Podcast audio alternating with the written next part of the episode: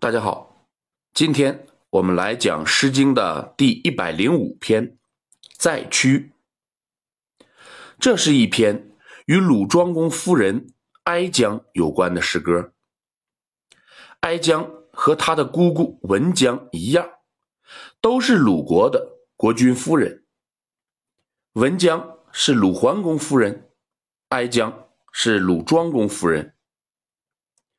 两个人在当时都很出名，当然都不是什么好名声。感兴趣的同学可以去搜一搜哀姜的生平，这里就不介绍了。我们先来通读全诗：载躯勃勃，电服诸阔。鲁道有荡，其子发兮。四离汲汲，垂佩倪倪。鲁道有荡，其子凯替。汶水汤汤，行人滂滂。鲁道有荡，其子翱翔。汶水滔滔，行人彪彪。鲁道有荡，其子游敖。本诗共四章，前两章重章叠句，后两章重章叠句。所以，我们先分析前两章，再分析后两章。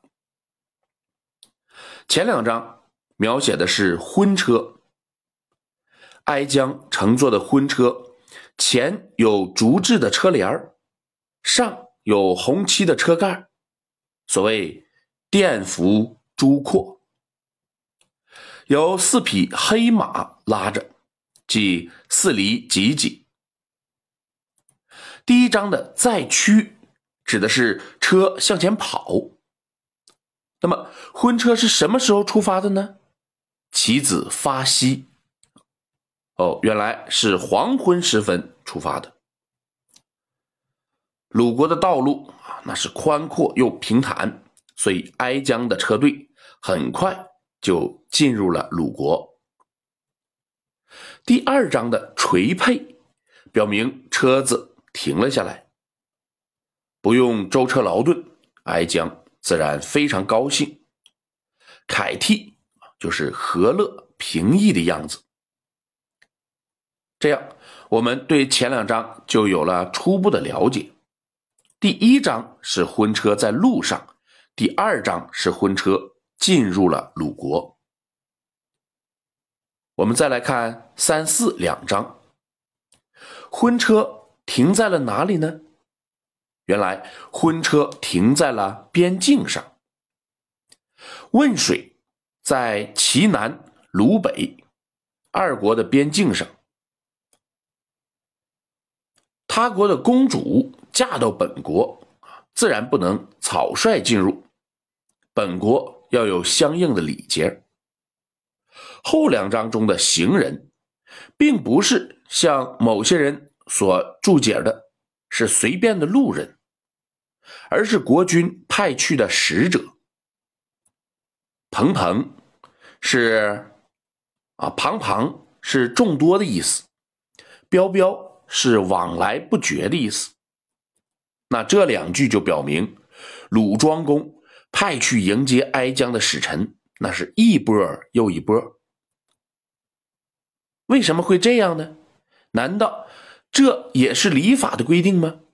不是，《春秋公羊传》对此事做了说明。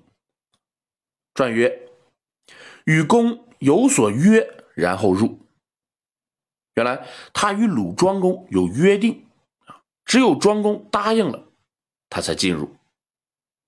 是什么约定呢？曰远应妾也。也就是说，你身边只能有我，你眼中只能有我，你心中只能有我，其他的女人都给我靠边站。那这在当时是不可想象的。为此，鲁国才会派遣一波又一波的使者。哀姜对此有什么对策呢？后两句进行了刻画。